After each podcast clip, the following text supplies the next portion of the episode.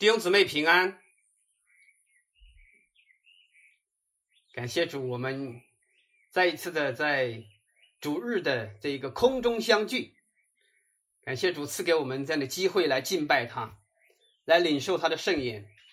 他的话实在是将我们从这个世界上分别出来的，他的话实在是使我们的生命得以被喂养、被更新的。那属天的粮食。当我们聚集在这一个网络的空间的时候，这一年，上帝的手在全世界正在做大事。亲爱的弟兄姊妹，无论是在中国，是在美国，是在世界的任何的地方，今年是上帝的手在大大的做工的时候。美国人的福音时刻已经到来了。当美国的教堂被焚烧，当美国的社会的舆论媒体、大学的知识分子，还有许多的政治家开始远离福音的时候，当他们向着那一个自由平等的那一种理想、那一种乌托邦的那种社会主义的共产主义的理想前进的时候，美国人的福音时刻到来了。美国基督徒开始要思考一个问题：我们到底是因为福音所带来的益处信福音呢，还是因为福音自身给我们带来的永生永死的挑战而信福音的呢？中国人的福音时刻也到来了。在中国，今天一边是瘟疫、洪水、经济的艰难，一边是教堂被拆毁、十字架被拆毁。牧师被判刑，基督徒被逼迫，中国人的福音时刻到来了。到底基督徒所信靠的那一个上帝是真实的吗？上帝所吩咐从这个世界当中要出来的这一群人，他们所信靠的那一位上帝是真实的吗？如果他是真实的，那这一群信靠上帝的人。他们的生命就要彰显出与这个世界的人不一样的那个全新的样式。感谢主，当这一个黑人的命也是命啊，叫 Black Life Matters 这一个运动在美国大大的推展开来的时候，当许多的许多人呃为历史上白人曾经奴役了黑人。而跪在地上请求饶恕赦免的时候，当许多的骚乱在美国开始大大的推展开来的时候，我们还能够唱《奇异恩典》吗？《奇异恩典》的作者约翰纽顿就曾经是一位奴隶贩子，他后来悔改，他信靠主之后，他写下了许多赞美主的诗篇。我们还能够跟随 从前那许多的忠心为主来受苦的那些仆人吗？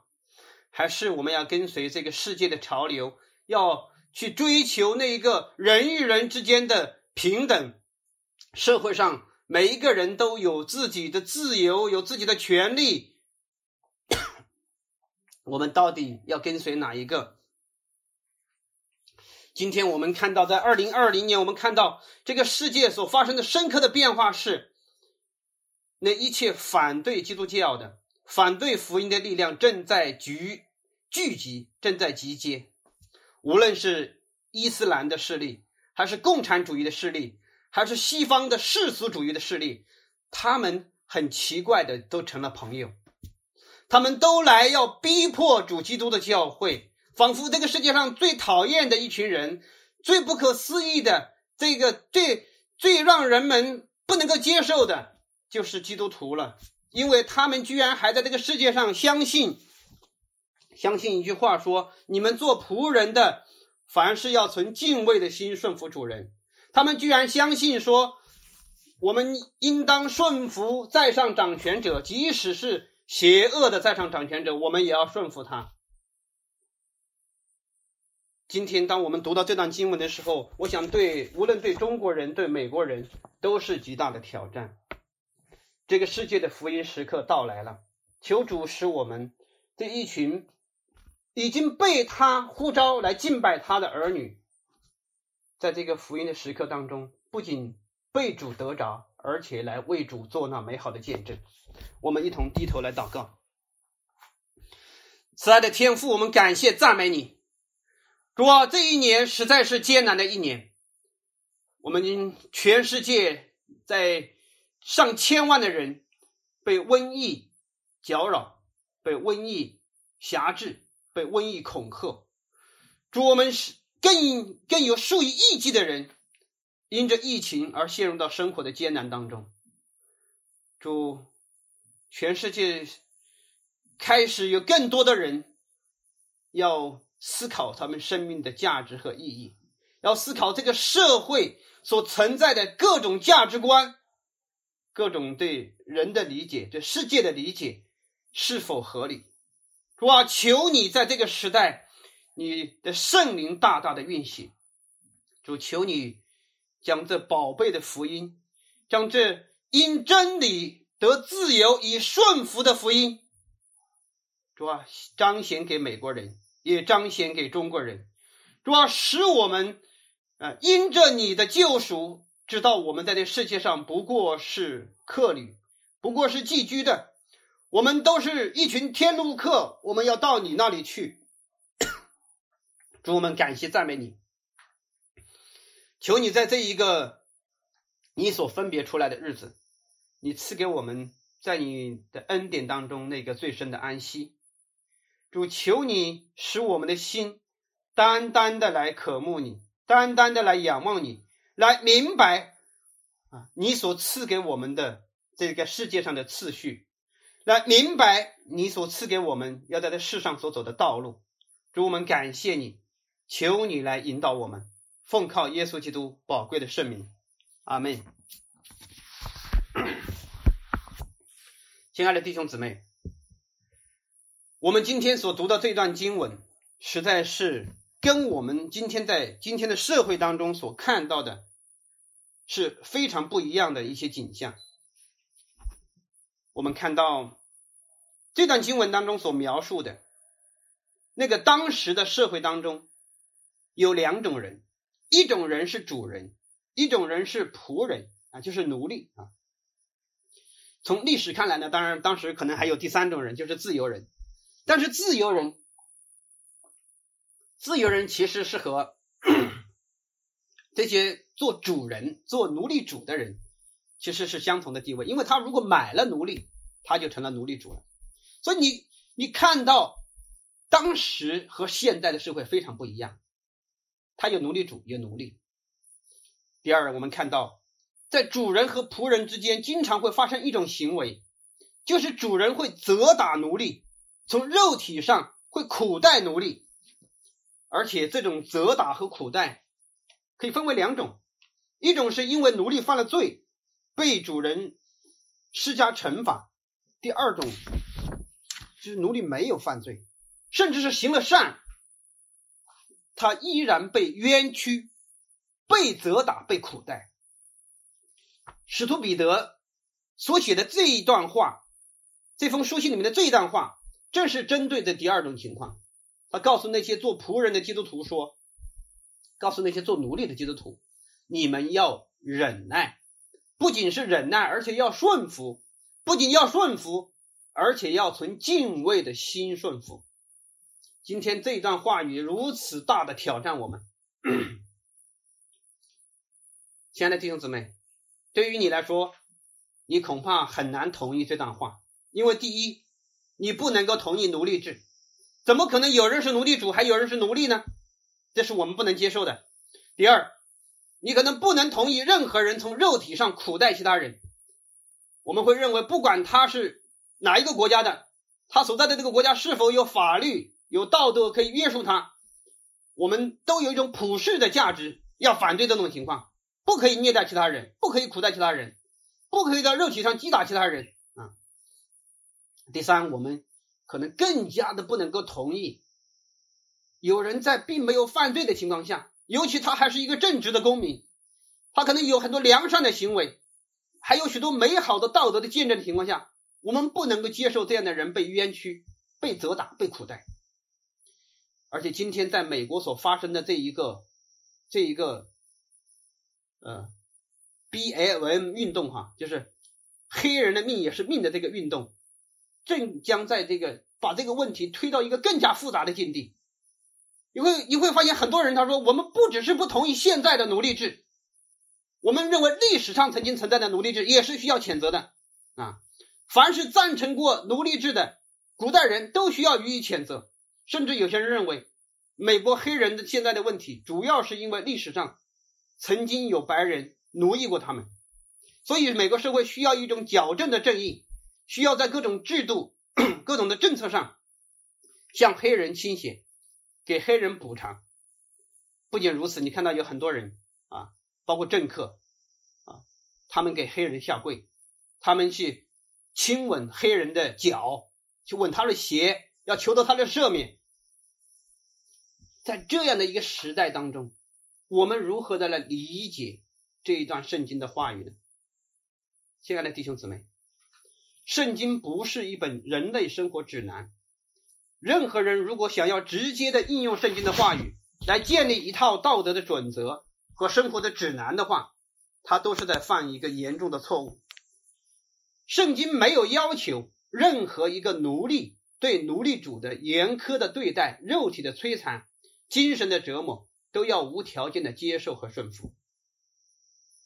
任何时候，如果有一个奴隶主拿出圣经来证明他虐待奴隶的行为是正当的，他都不知道圣经在讲什么。任何时候，如果一个独裁者拿着圣经证明他的独裁是合法的，没有人可以反对他，他都不知道圣经在讲什么。圣经上的道德命令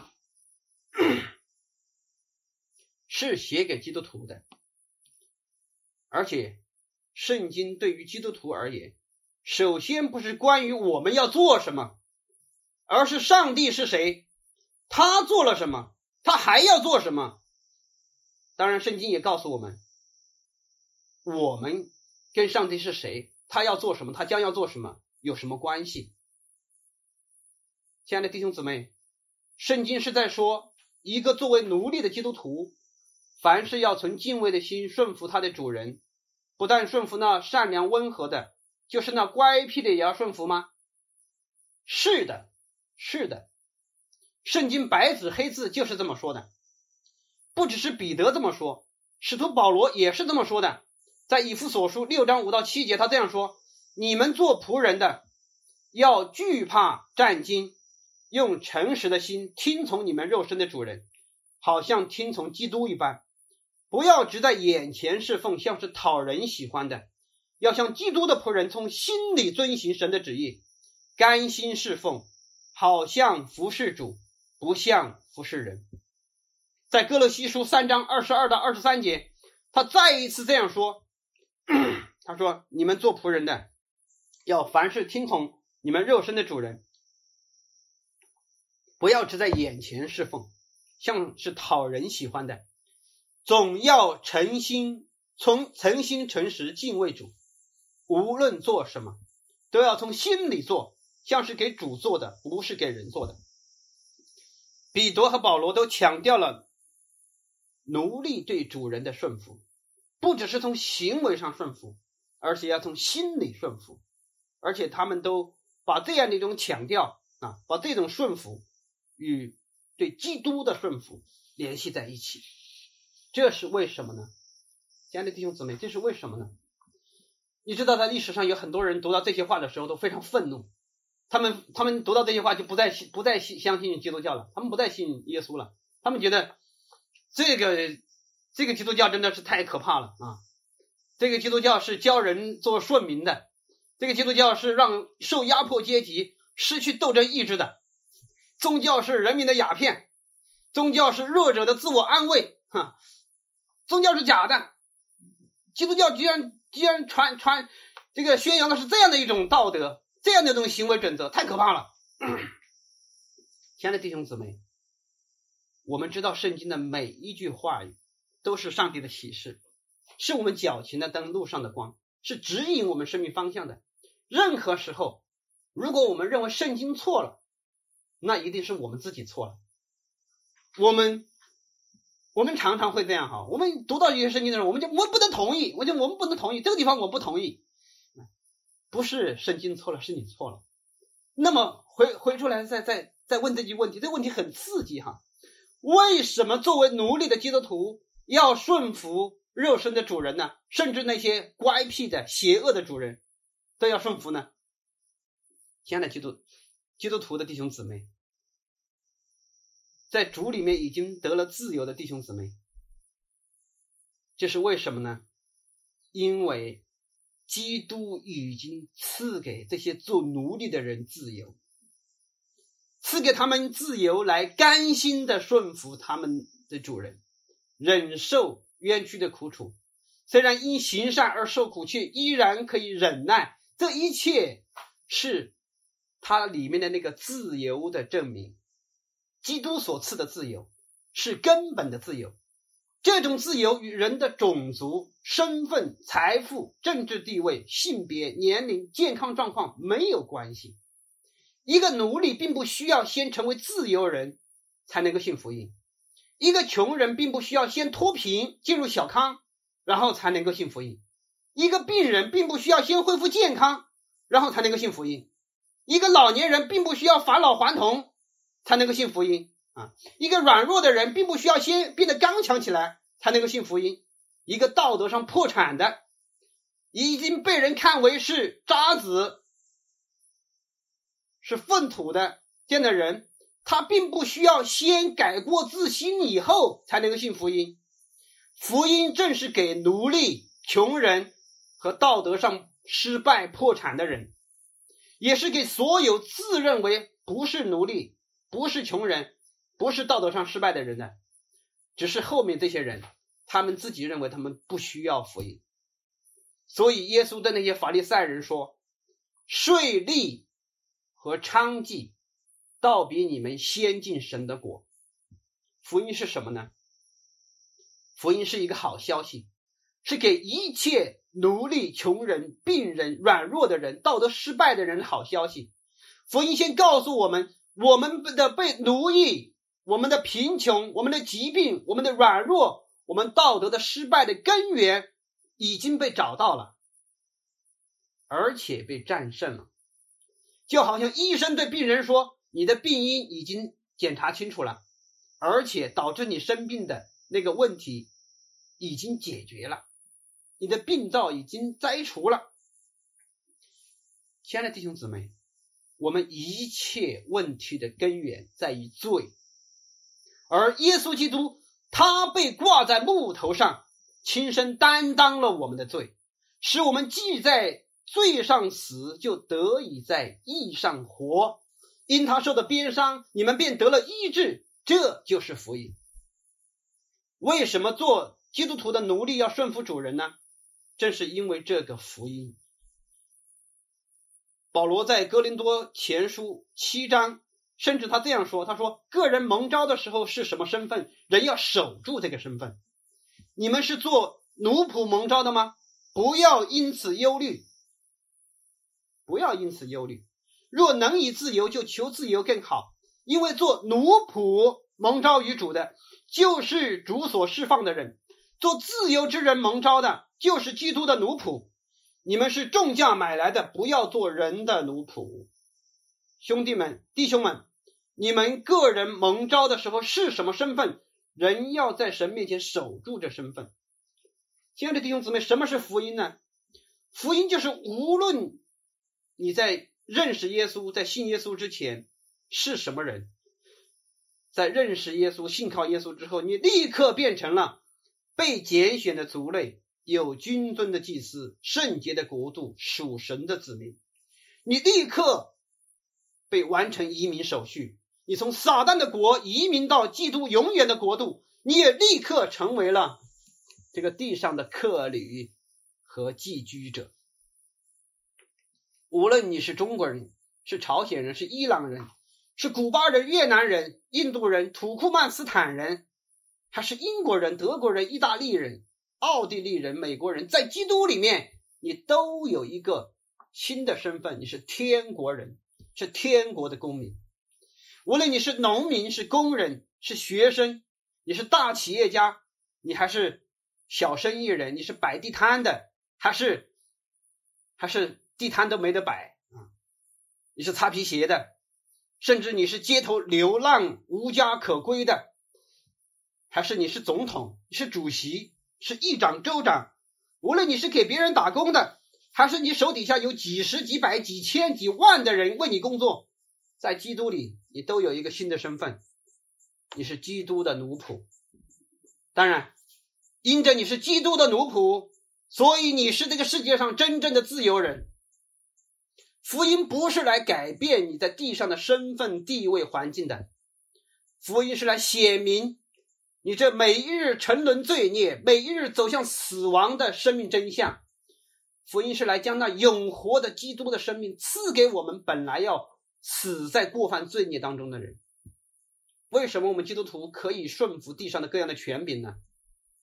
为什么一个正直的公民可以顺服乖僻邪恶的执政掌权者呢？为什么一个兢兢业业的啊雇员可以顺服乖僻的公司老板呢？为什么一个温柔贤德的妻子可以顺服他那一个？不会赚钱，嘴巴也不甜，脾气还很坏的丈夫呢？为什么呢？都是因为我们是以天国公民的身份活在地上，我们是公开的潜伏者，我们是手无寸铁的入侵者，我们是皮带全副军装的征服者，我们是奉基督之命，以圣道来颠覆世界的人。我们是以圣灵的宝剑来与基督一同作战、一同征战的战士。我们每个人的战场可能不一样，有的人的战场在大国的谈判桌上，有的人的战场仅仅是在客厅、在厨房、在卧室里面，有的人的战场在公司的老板台前，或者在写字间的那个、那个、那个隔间里头，有的人的战场就在。那个花花绿绿的大卖场 shopping mall 啊，在那些在网络的淘宝，呃，在微微商，在这些里面，有的人的战场在手机的屏幕前，有的人的战场在电脑的键盘前，但是每一个人那个最重要的战场、最重要的征战，都是发生在我们的心里面，在我们的灵魂里面。王一牧师以前有一本书叫《灵魂深处闹革命》，只有那个灵魂深处的自由才是真自由。为什么我们可以顺服呢？亲爱的弟兄姊妹，我们是因真理得自由以顺服。为什么我们可以顺服呢？我们是因恩典得尊荣以顺服。从前有两个啊，摩拉维亚弟兄会的宣教士。他们在南非发现了一个隔离麻风病人的地方，有成千上万的人住在这个隔离区。这两个宣教士说：“我们要把福音带到那里去，我们要进到那里去帮助那些病人。他们是医疗人员，也是传道，也是传道人啊。而我们关心他们的身体，也关心他们的灵魂。当地的那些官员对对他们说：‘如果你们想进去，你们就进去吧。’但是我们。”不会让你出来，任何人进去就永远不能够出来。你们会感染麻风病而死，你们也许只能活五年，也许只能活五个月。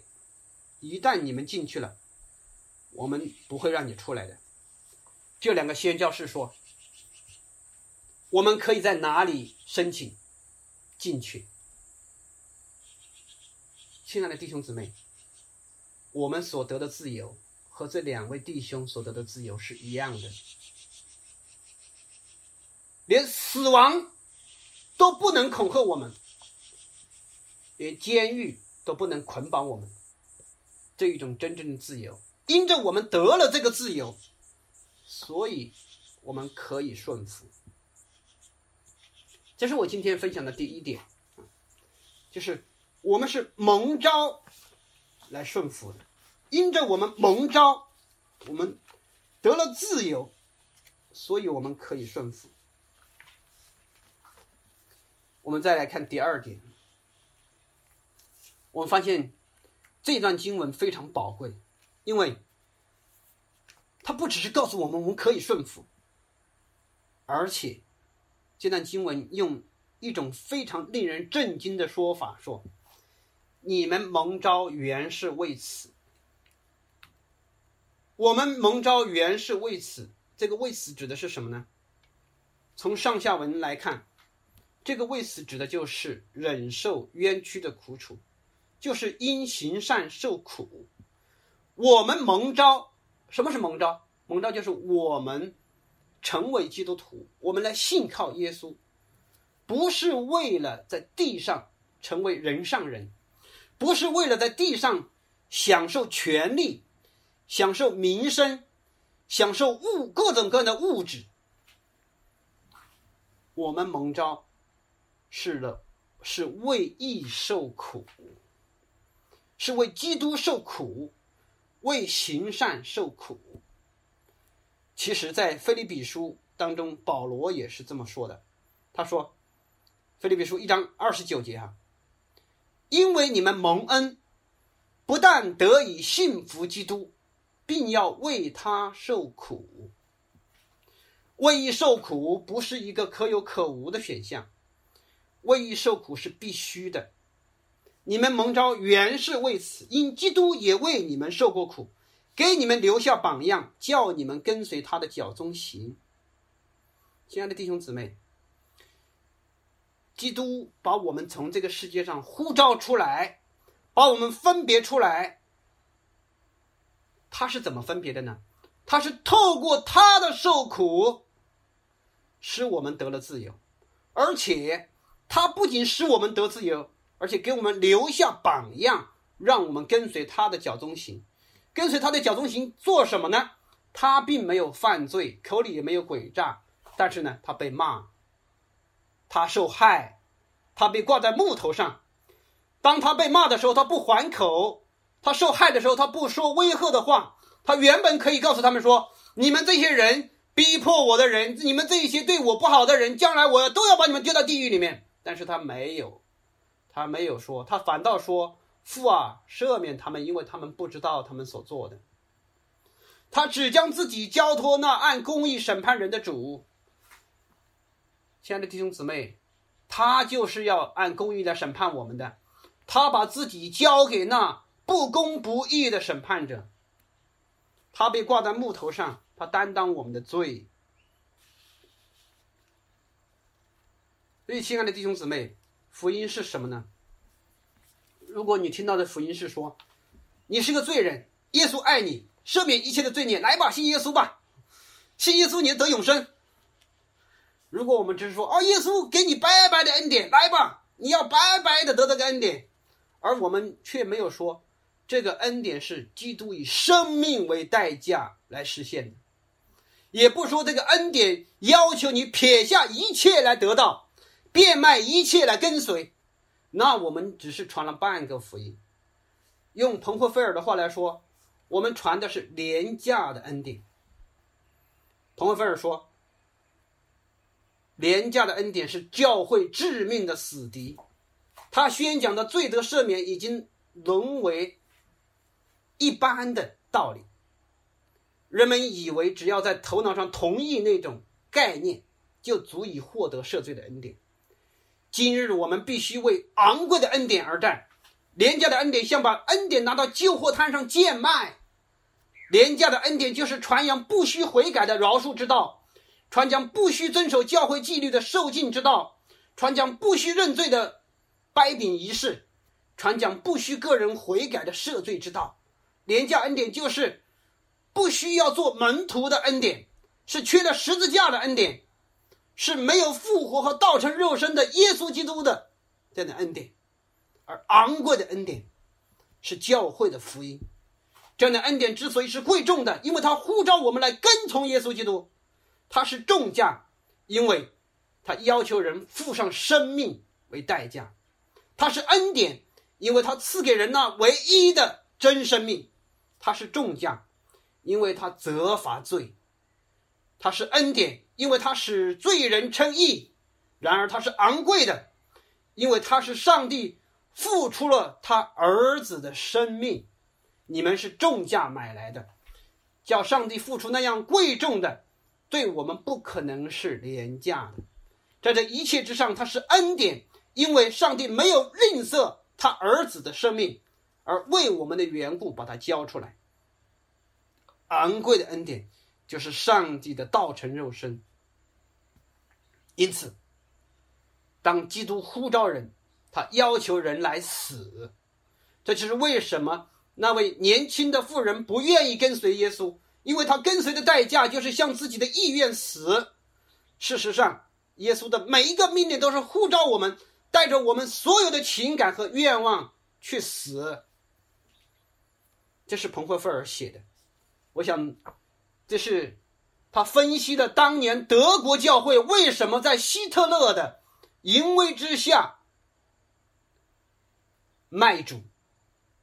背叛福音，他也分析了今天这个世界上为什么这许多的教会、许多的基督徒处在极大的软弱当中，因为他们没有信靠那一个整全的福音，他们所信的是一个廉价的恩典，是半个福音。从彼得前书的这段经文当中，亲爱的弟兄姊妹，我们清楚的看到，蒙召和受苦是密不可分的。彼得前书不只是这段经文在讲这个，彼得前书在整个后面，亲爱的弟兄姊妹，彼得前书在整个后面许多的地方啊，我们从这一段经文开始，我们就清楚的进入到天国经济学的范畴，我们会越来越多的看到。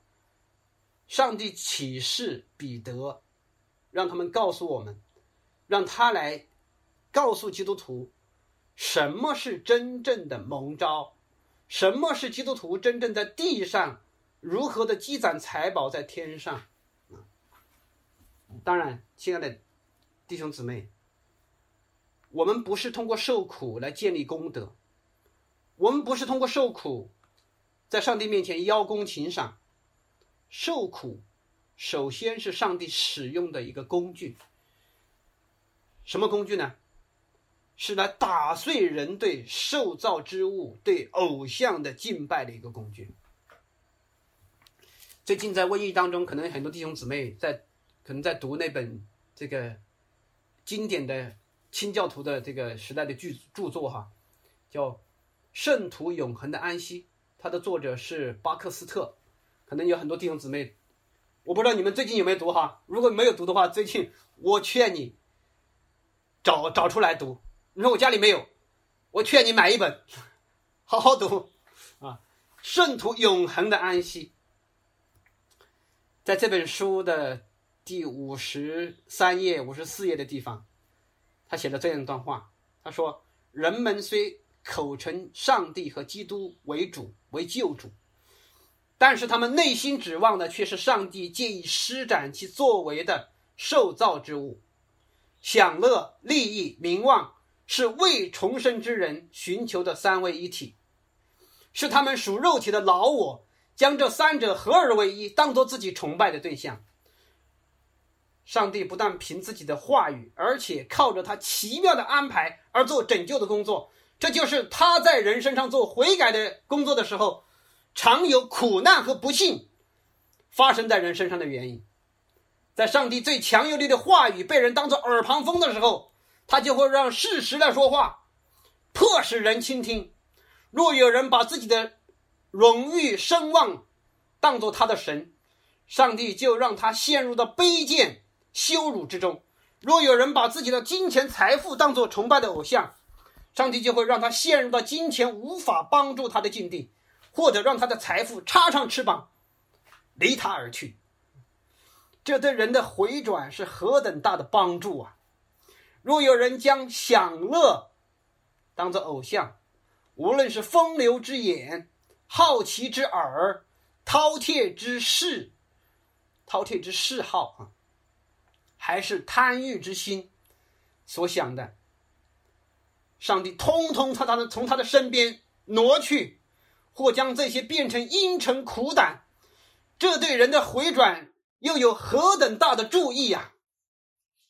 感谢主，我看到上帝叫我们受苦啊，其实常常是是叫我们受益的。所以以前王一牧师曾经挑战过一个弟兄姊妹哈，他说他父亲给他父亲传福音啊，传很多年，呃，都都不信啊。他父亲又有钱又有权，什么都过得挺好。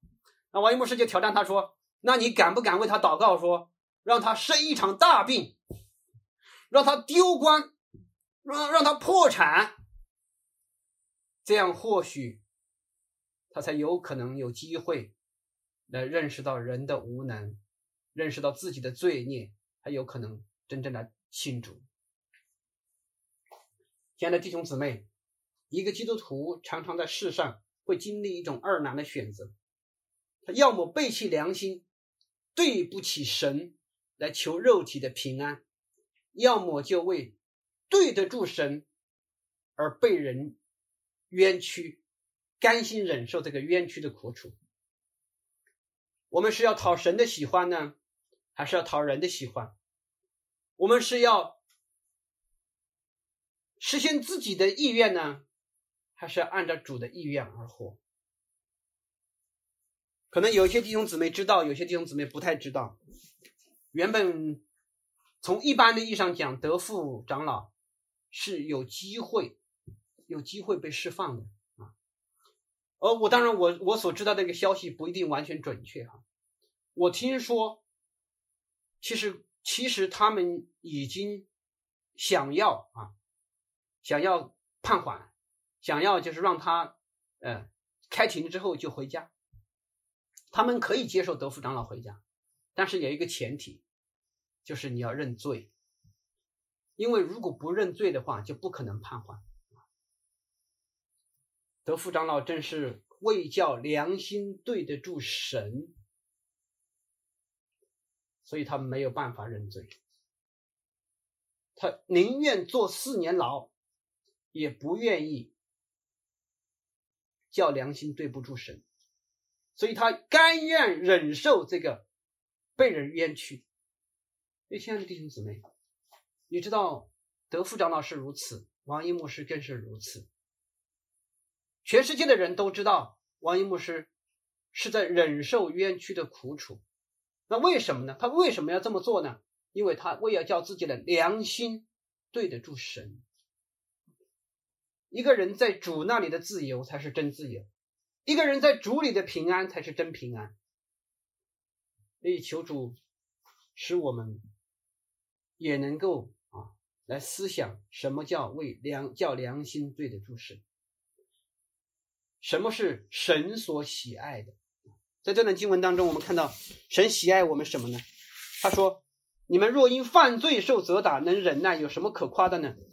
但你们若因行善受苦，能忍耐。”这在神看是可喜爱的，神看这是可喜爱的。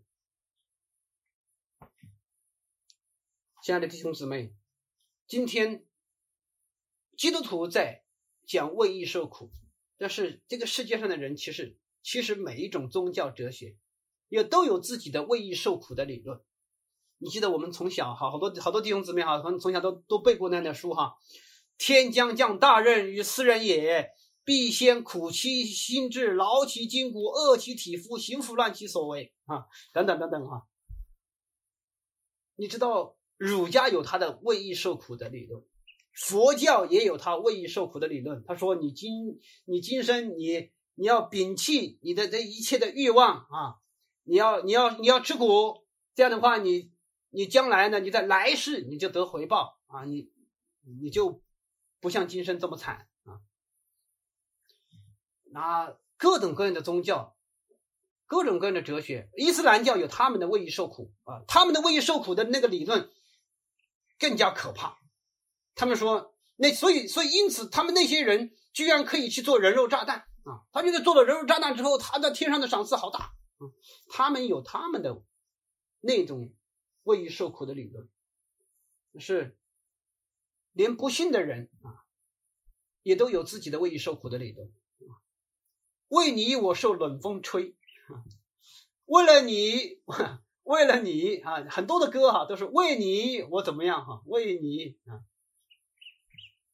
尤其是在爱情、在友谊的领域里面啊，那都是有为朋友、为爱人受苦啊，这个是是都认为是美好的。那基督徒的为义受苦和这一切的受苦有什么不一样呢？我要分享七点啊，有什么不一样？第一点，基督徒的为义受苦是漠视性的，是在已然和未然之间的。我们的受苦。你总要放在神国已经降临的这个背景上来看，你要看，你要放在基督已经升天啊，基督坐在父的右边，神的国正在全地拓展这个大背景上来看，我们的受苦是我们已经得了在基督里那个永恒的生命，而且将来。基督要再来啊，他要结束这一切的苦难。所以，亲爱的弟兄姊妹，我们受苦和世人的受苦是不一样的。我们乃是一个有复活的永远的生命在我们里头，基督复活的大能在我们里头，使我们可以甘心的受苦，甘心的忍受。冤屈的苦楚，甘心的来经历的世上一切的苦难，因为我们从基督升天啊，从基督第一次第一次来和到基督第二次再来这一段时间，就是这一段时间才会受苦啊。我们今天所在的这段时间叫做末世，我们就在这段时间里面受苦，而这一个受苦是有终结的。每一个人自然生命的结束，基督徒的自然生命结束，这个受苦就结束了，你就立刻进入到荣耀里面，立刻的脱离了一切的罪恶和死亡。这是第一点。第二点，基督徒的为义受苦是必定会成功的受苦，其他人的受苦不一定会成功。中国人会安慰自己说：“天道酬勤。”但是你知道那四个字，很多人哈都会挂在各种各样的地方，“天道酬勤”，但是实际上他们不明白，他们并不认识他们自己以为的那个天道啊，那个真正的永恒的道，他们并不明白。世人的受苦啊，未必会有结果。你勤劳，你努力，你不一定会有好的回报啊。一场洪水可能就把你种的这些庄稼粮食就冲走了，一场经济危机就让你的辛苦的创业计划就全部都泡汤了那可能一场疾病就把你的所有的计划所有的这些美好的想法全部都啊击落了，你就什么都不剩了。若不在基督里。一切受苦都是枉然的。我们的受苦和其他人不一样是什么？我们的受苦是必定成功的。基督说：“在世上你们有苦难，但你们放心，我已经胜了世界。”所以王一牧师有一次在讲道的时候用了一个词哈，他说：“基督徒都是必胜客啊，是必然要胜利的天路客。”我们在世上虽然是客旅，但是我们必然会胜利，因为基督已经胜过世界，基督已经胜过魔鬼，基督已经胜过死亡和阴间的权柄，基督已经把我们带到啊他的国里。这个已经是我们可以来征战的啊前提，不然的话，我们靠什么在这世界上来来吃苦呢？我们靠什么来忍受个人的冤屈冤屈呢？这是第二点。第三，基督徒的为受苦是福音性的。基督徒的为义受苦是见证基督这世界上有许多人，他受苦，他是为了见证他自己，要见证他自己的勇敢，见证他自己的见正直，见证他自己对其他人的爱啊啊！我为你受苦啊，所以我证明我爱你。但是基督徒的为义受苦是福音性的。我们有着宝贝放在瓦器里，要显明这莫大的能力是出于神，不是出于我们。我们四面受敌，却不被困住；心里作难，却不致失望；遭逼迫，却不被丢弃；打倒了，却不致死亡。身上常带着耶稣的死，使耶稣的生也显明在我们身上。因为我们这活着的人，是常为耶稣被交于死地，使耶稣的生在我们这必死的身上显明出来。基督徒的受苦，是我们可以是是主所赐的一种一个可以来彰显他的恩典和全能的一个重要的方式。我们靠什么来彰显我们这一个天国公民的身份呢？我们跟世我们说我们跟世上人不一样，我们是靠我们的成功吗？啊，靠我们在经济上的成功，靠我们在政治上的成功，靠我们我们写很多的书啊，靠我们。有有更美好的道德而，让世人不可企及的这种这种道德的修为吗？不是，恰恰是在苦难当中，在死亡面前，在瘟疫面前，在逼迫面前，基督徒生命当中的那一种那种属天的平安，那种夺不走的喜乐，那一种为逼迫他们的人。祝福祷告，那一种，被世界苦待，但是却仍然为世界祝福的这样这样的一种见证，这样的一种为义受苦的见证，是我们见证福音的最基本、最重要的方式。这第三、第四，基督徒的为义受苦是预定性的，是在上帝的掌管掌管当中的。我们读过启示录当中那个给士满拿教会的信，就说主说我知道你的患难，我知道你的贫穷，我也知道你被人毁谤，而且你将要受的苦，你不用怕啊！魔鬼要把你们当中几个人下在监里啊，要被试炼啊，在监里要要要怎么样？要有十，你们必受患难十日啊！这一切表明什么？就主都知道，在我们还没有经历这一切的时候。主是知道的，我们正在经历的时候，主也知道，知道我们的患难，知道我们的贫穷，知道我们的软弱，主都知道，而且他限定了我们受苦的日期、限度、范围。你们必受患难十日，这十天过了，但十天是多久？对不同的人是不一样。对有的人来说是一个月，对有的人来说是八个月，对有的人来说是四年，对有的人来说。是九年，对有的人来说可能是二十年，但是主所量给我们的，是他已经事先已经量好的，他已经计划好的。我们所受的苦是预定性的。第五，基督徒的为受苦是赏赐性的，是可喜爱的。亲爱的弟兄姊妹，受苦。我们能够为义受苦，这是主的恩典。刚才我们读的《菲利比书》一章二十九节说：“因为你们蒙恩，不但得以信服基督，而且，并且要为他受苦。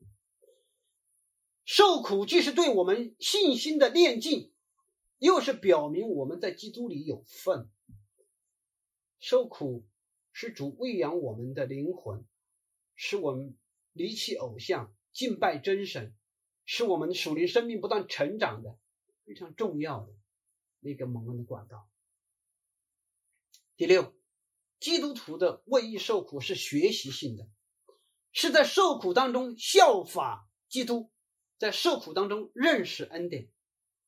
罗马书八章二十九节说：“因为他预先所知道的人，就预先定下效法他儿子的模样，是他儿子的许多弟兄中做长子。”菲利比书三章十节说：“使我们使我认识基督，晓得他复活的大能，并且晓得和他一同受苦，效法他的死，或者我也得以从死里复活。”我们正是在我们的生命的受苦当中来学习，来学习顺服，来效法基督，来更深的认识基督的恩典。第七，基督徒的为受苦是联合性的，是分享基督的受苦，是与他一同受苦，这是奇妙的。在历代的圣徒。你知道，你看在保罗的受苦受苦当中，主站在他的右边说：“你不要怕，只管讲啊。”在彼得的受苦当中，主与他同在；在约翰的受苦当中，主与他同在；在历代圣徒的受苦当中，主都与他们同在。而且保罗在哥林在哥罗西书一章二十四节说：“现在我为你们受苦，倒觉欢乐，并且为基督的身体，就是为教会，要在我肉身上补满基督患难的缺欠。”所以，亲爱的弟兄姊妹，我们看到受苦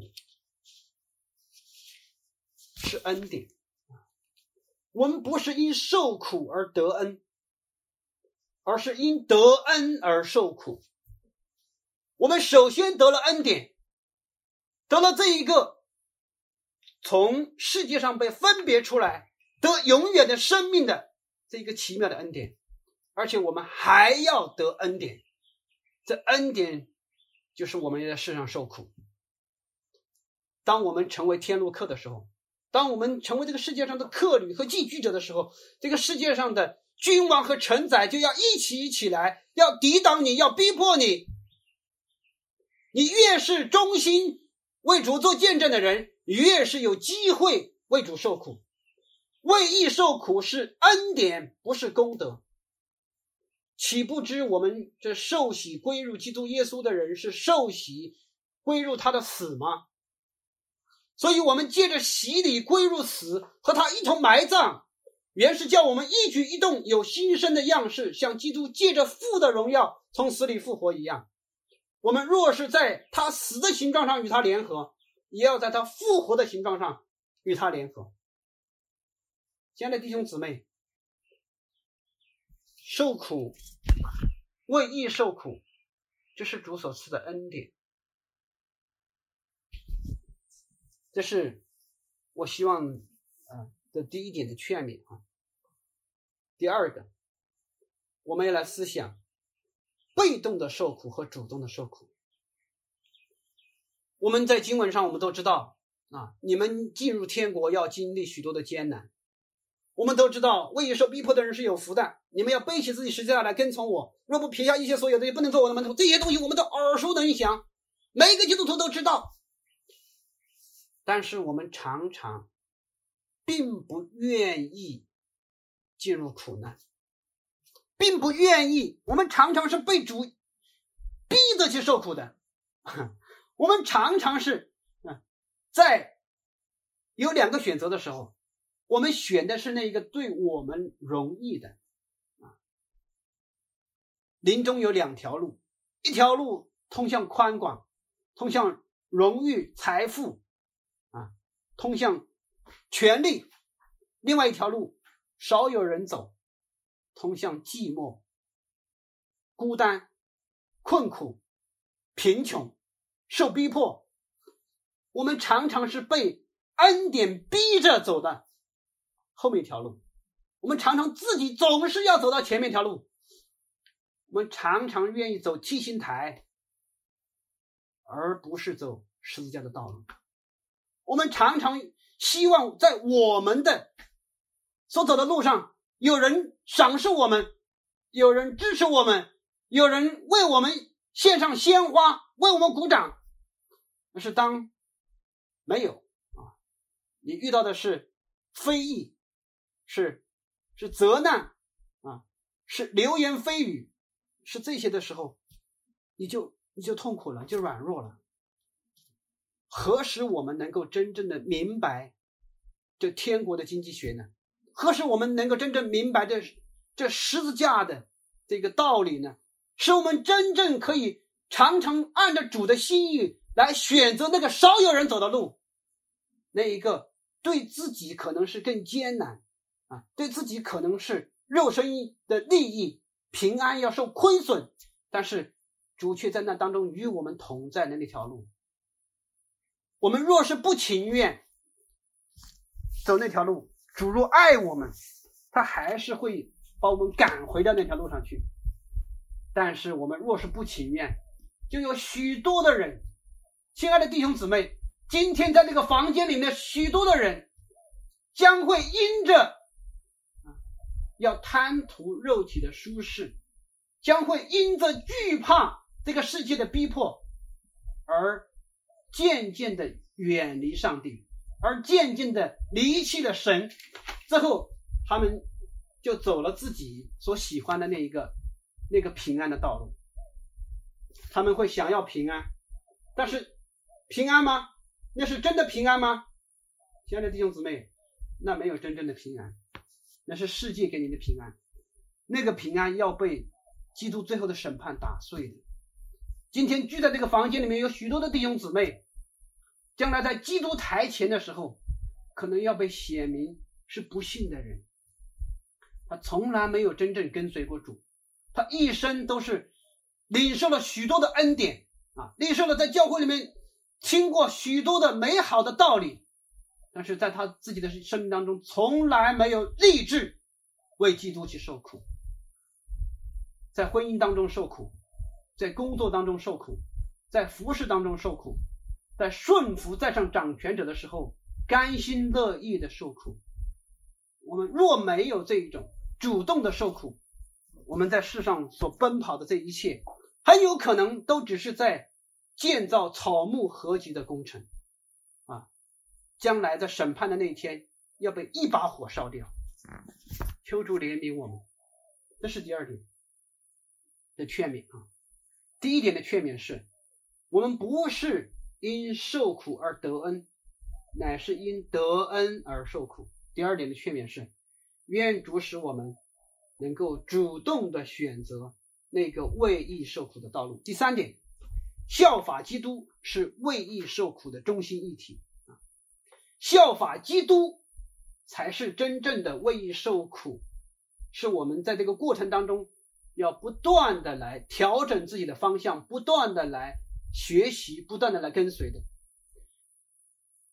他并没有犯罪，手口里也没有诡诈，他被骂不还口，受害不说为何的话，只将自己交托那按公义审判人的主。基督所走的路。我们也要走，基督所喝的杯，我们也要喝；基督所受的苦，我们也要受。亲爱的弟兄姊妹，什么是效法基督呢？我想我们听过很多哈，啊，我也不想再展开一篇道理讲什么叫效法基督，什么是效法基督为义受苦。我最后讲一个故事哈，我其实要讲两个故事啊，但这两个故事呢是一个故事啊。我请你们来思想这两个故事为什么是一个故事？第一个故事发生在苏丹啊，苏丹是一个穆斯林的这个国家啊。苏丹这个这个地方啊，这个政府从二十年二十世纪就是就是一九八零年代吧的后期哈，二十世纪八十年代后期建立起一个稳固的这个奴隶交易的体系。这其中有几千人、数千人啊，被抓、被打上烙印，并在奴隶市场上出售。这些奴隶主要是什么人呢？主要是来自苏丹贫穷的信仰基督教地区的妇女和儿童。哇，你说啊，一九八零年代后期还会还还有这种事情吗？是的，是的，有这样的奴隶的贸易。你听到了以后，你会很很愤怒，对不对？我想当时所有世界上听到这个消息的基督徒都很愤怒。然后在九十年代这个消息被报道出来以后，西方的这些人道组织，比如说啊，基督教国际团结联盟啊，当然还有其他的好多的这个组织啊，就开始筹集基金来为奴隶们赎身。这听起来有点不可思议，是吧？但是那些奴、那些那些卖奴隶的人，他们真的是这个还是讲信用的哈，就是如果你给他们钱，他们真的会把这个奴隶放了啊，真的会放了。他不，他不会像不是像中国人这样，中国人可能可能就会骗你啊，这这这个在你面前放了，然后又把他抓回来。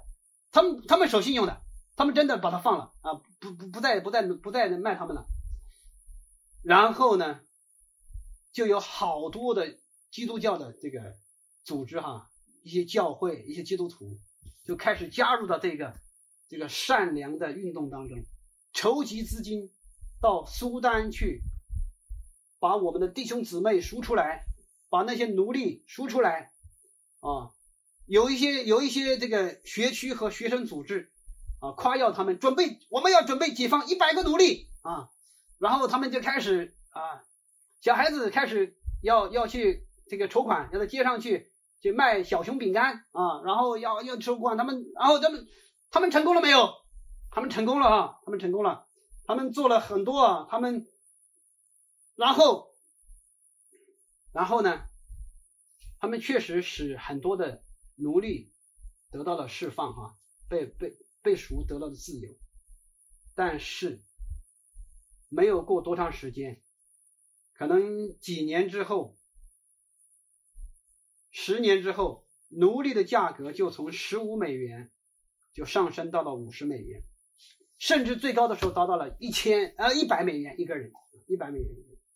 原来你你筹一千块钱美金，你可以到苏丹去释放几十个奴隶啊，但是哎，后来变成只只能够只能赎回十个人了，而且。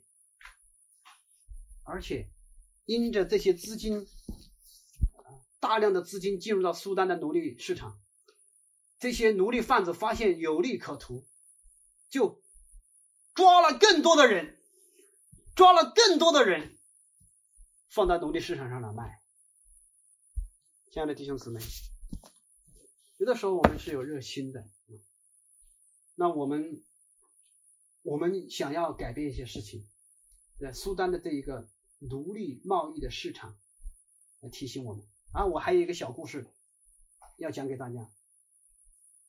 在一八五零年代啊，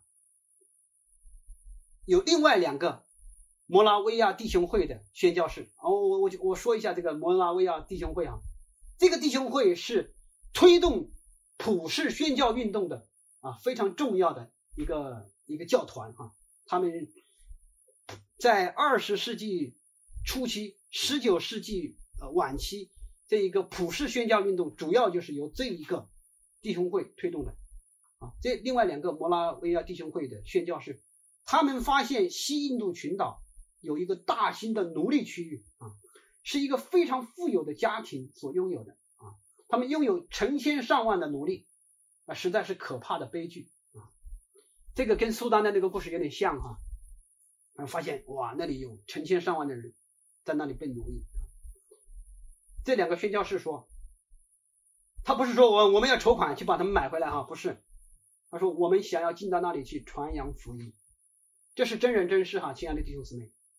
那个富有的家族就对这两个宣教士说：“你们当然可以进去，只要你们都成为奴隶便可以了，这样你们便属于我们所有，我们乐意让你们住在那里。”但是你们必须听从我们一切的吩咐，我们会拥有你们的一切，你们不再属于自己。亲爱的弟兄姊妹，这实在是很可怕的，是吗？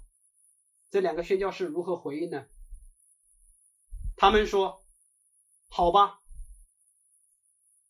他们就把自己卖给这个家族做奴隶，进到。那成千上万的奴隶当中去给他们传福音，我们一同低头来祷告。慈爱的天父上帝，我们感谢赞美你，主啊，谢谢你的恩典不断的来破碎我们，你的恩典总是出人意外的，我们的一生当中都不断的来抗拒你的恩典，因为我们认不出这是你的恩典。因为在恩典到来的时候，常常要引导我们去到我们不想去的地方。主啊，我们常常是对你说不，就像使徒彼得曾经对你说不一样。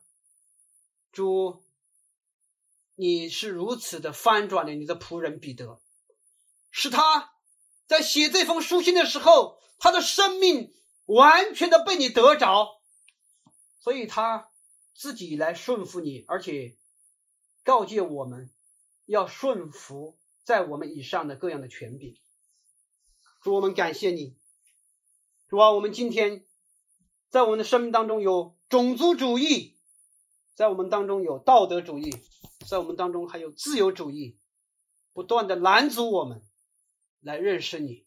不断的拦阻我们来真正来跟随你，主啊求你破碎我们心中的种族主义，破碎我们心中的道德主义，破碎我们心中的自由主义，使我们好来跟随这一个使我们得真自由的福音。主啊，求你使我们因真理得自由以顺服。主啊，求你将这真自由在我们的生命当中擦亮。使我们在这个世界上，人看我们是渣子，人看我们是可笑的、可耻的、可比的，主啊！然而在你那里，我们是可喜爱的，主啊！你乐意我们走你所走的那条路，你乐意我们走这为义受苦的道路，主我们感谢赞美你，主啊！求你在今天这个教会当中。主啊，兴起那更多的委身在你的福音当中的儿女，说被你的福音得着，被你的意象激动的儿女，使我们不再被这个世界一切的享乐捆绑，不再被我们自我的一些理想拦阻，使我们可以单单的来仰望你，单单的信靠你，使我们可以将自己和自己的家献在你的面前，成为你合用的器皿。主，我们感谢赞美你，求你在这个教会大大的动工，来得着那忠心跟随你的儿女。我们如此的祷告，是奉靠耶稣基督宝贵的圣名。阿门。